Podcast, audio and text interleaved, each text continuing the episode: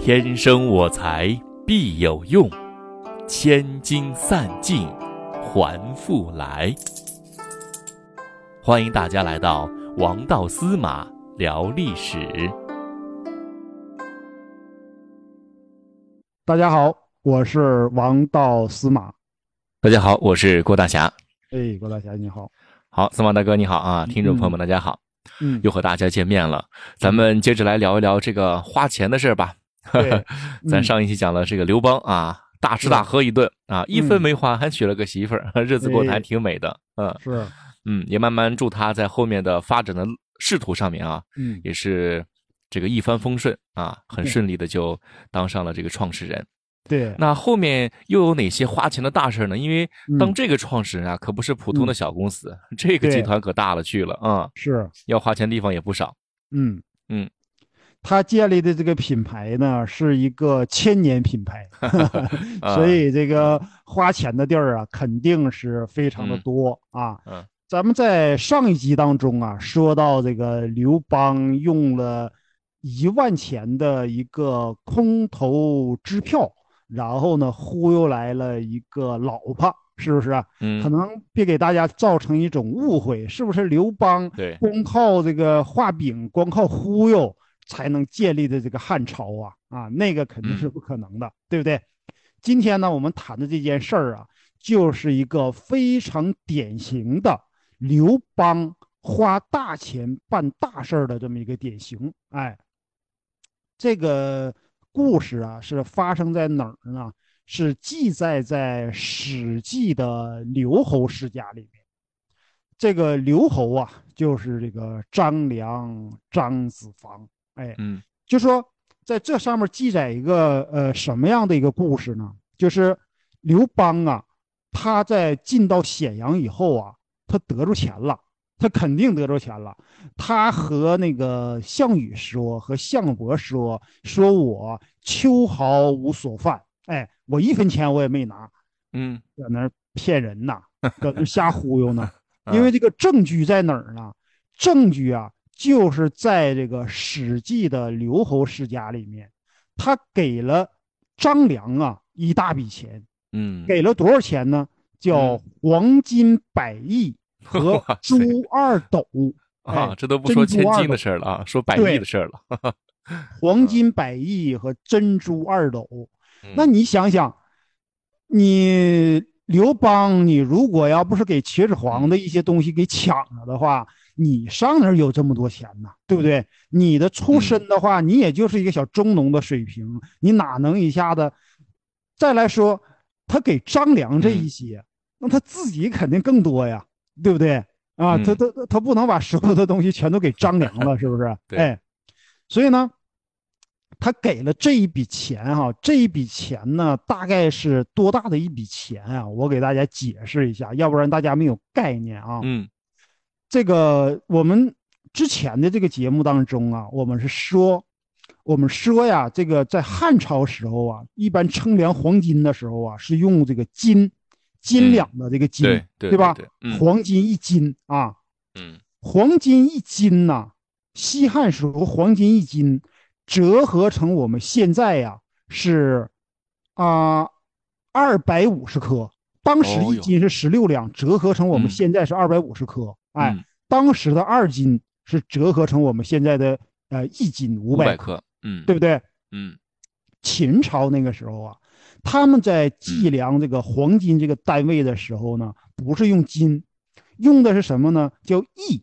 哎，这个嗯亿呀、就是一种写法呢是三点水儿加个嗯有意义的那个翼，翼鸟那个翼啊。嗯嗯嗯一种写法呢是金字旁加嗯个翼鸟这个翼啊，有意这个翼啊，是这个翼。这个翼呀，一般在这个学术界呀有两嗯种说法。一种说法呢是说一亿呢是二十两，一亿呢是呃那个呃一种说法呢是说一亿是二十四两，对吧？嗯他现在呢，我个人呢是倾向于一亿是二十两。如果要一亿二十两的话呢，那就折合成现在呢，大约是三百克左右，就是折算成我们现在这个克数啊，现代的这种计量单位。那么一百亿是多少呢？嗯，就是三万颗，三万颗 黄金。啊，三万克，嗯，对，三万克。然后呢，如果咱打个比方说，要是按照一颗黄金四百人民币来进行计算的话，嗯，那么呢，就是一千二百万人民币 啊。嗯，但是呢，当时的那个呀，那肯定要比现在这一千二百万人民币呀，那肯定它的购买力那不一定又翻出来多少倍啊！我这只是给大家做一个简要的一个换算啊。嗯，然后呢，一个呢叫黄金百亿，一个叫什么呢？叫朱二斗。哎，当时那个斗啊是有这么几个换算的单位，一个呢叫斛，啊，这个斛呢左边是一个。呃，一角两角的那个角，嗯，一边呢就是这个斗，对吧？这个叫当时叫一斛，一斛等于十斗，嗯，然后呢，一斗呢等于十升，嗯，那么这一斛啊，它是，就是它的这个体积是多大呢？一斛啊，现在在学术界上有一种说法呀，是两万毫升。那么一壶等于十斗，一斗呢就是两千毫升，嗯，然后一升呢是二百，折合成我们现在啊，我说的都是折合成我们现在是二百毫升，因为一斗等于十升嘛，对不对？那么两斗啊，就是多少呃那个多少毫升呢？折合成我们现在呀是四千毫升，嗯。一个矿泉水瓶呢，一般的矿泉水瓶呢是五百毫升左右，那么两斗啊就是八个矿泉水瓶的珍珠。嗯，你可以想象一下，八个矿泉水瓶放在那儿，但是里面呢不是装的矿泉水嗯，装的呢全是珍珠啊。嗯，然后呢那面呢是三万克的黄金，哎，摆到了张良面前。嗯，哎呀。郭大侠，比方说这个钱摆在你面前，我就是当代王多鱼，给我个凳子我都扶不稳，整个身体就软了，是不是？嗯，我就躺 躺那儿了，得有个得有两个大哥来扶我，这个挺吓人，是不是啊？哎，然后呢？墙都不扶啊，就扶地了。对，那个呃，三万颗的黄金和八个矿泉水瓶的珍珠给你摆在桌上了。摆在桌上之后呢，这个呢就分给这个张良的，分给张良啊，因为张良这个人呢，人家呀是见过大世面的，人家本身人家是个贵族，对不对？见过大钱，然后呢，他拿完这个钱之后啊，他呀没有放到自己的腰包里，他感觉谁呢？项伯呀对他们很有价值，于是呢，他把这这个钱。嗯，对于张良来说，就是个过路财神呐。人家直接呢，把这个钱呢就送给了项伯。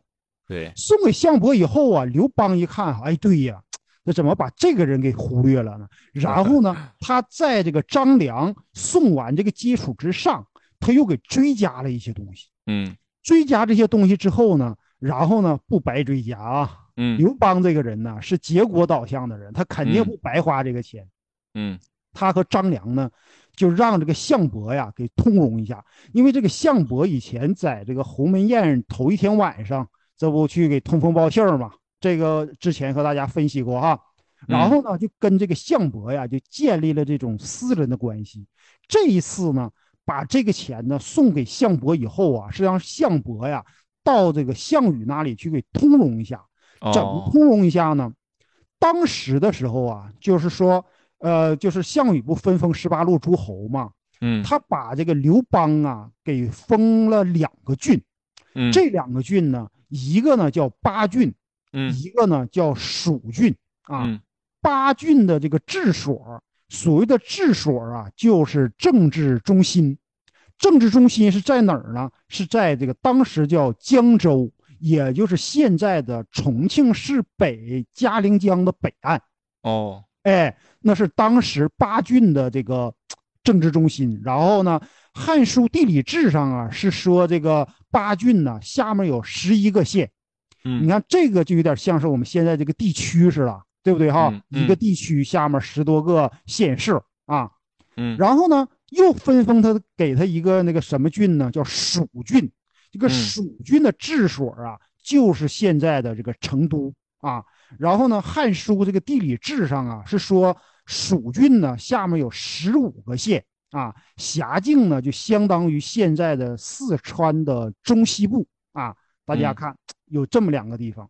然后呢，这两个地方呢，刘邦肯定不满意。人刘邦本身呢，人家是想要这个陕西那一带的，对不对？对那个是真正的关中。关中但是嗯那个谁，这个呃项羽这面呢违反合同规定了，然后呢告诉他说这个哪巴蜀啊、也属于关中，因为巴蜀以前呢也是秦国的，就是秦国没有兼并六国的时候，嗯也是他们的地盘嘛，对吧？然后跟他说，就这个就是强词夺理吧，说巴郡和蜀郡也是，刘邦就不满意。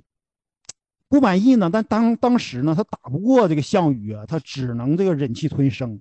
然后这一次呢，给项伯这么大一笔这个金银珠宝以后啊，他就干什么呢？他就说：“你把汉中郡呢，给我要来，就嗯。说跟项羽这边说一下，把汉中郡呢也给我得了、啊。嗯。这个汉中郡呢，它的这个治所，就这个叫政治中心是在哪儿呢？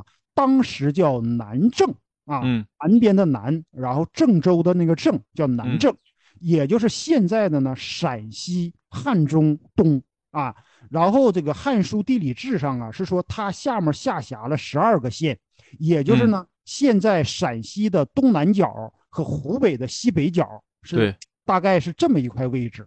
嗯然后呢，这就说明这个谁哈、这个项羽哈、有的时候啊，就认人不明，认事不明，稀里糊涂的呢，就把这个汉中郡呢就给了刘邦。嗯这样的话呢，刘邦手里呢一个巴郡，一个蜀郡，再加上一个汉中郡。因为你知道吗？不光是以前，就哪怕我们现在那一块土地的那个价值啊，嗯那都是相当大呀，对不对？嗯土地一来了，代表着什么呢？嗯代表着这个战略空间增大了，嗯代表着人口的增多、财富的增多，然后你这个收税呀、嗯。还有什么兵兵源呐、包括你的自然的资源呐、整个的全都增强了实力了，对不对？嗯嗯。然后呢，因为当时啊，汉中和关中啊就隔了一道秦岭，这样子的话呢，它有汉中啊作为一个跳板，它以后我们经常听到一个成语典故叫什么呢？叫嗯。明修栈道，暗度，陈仓。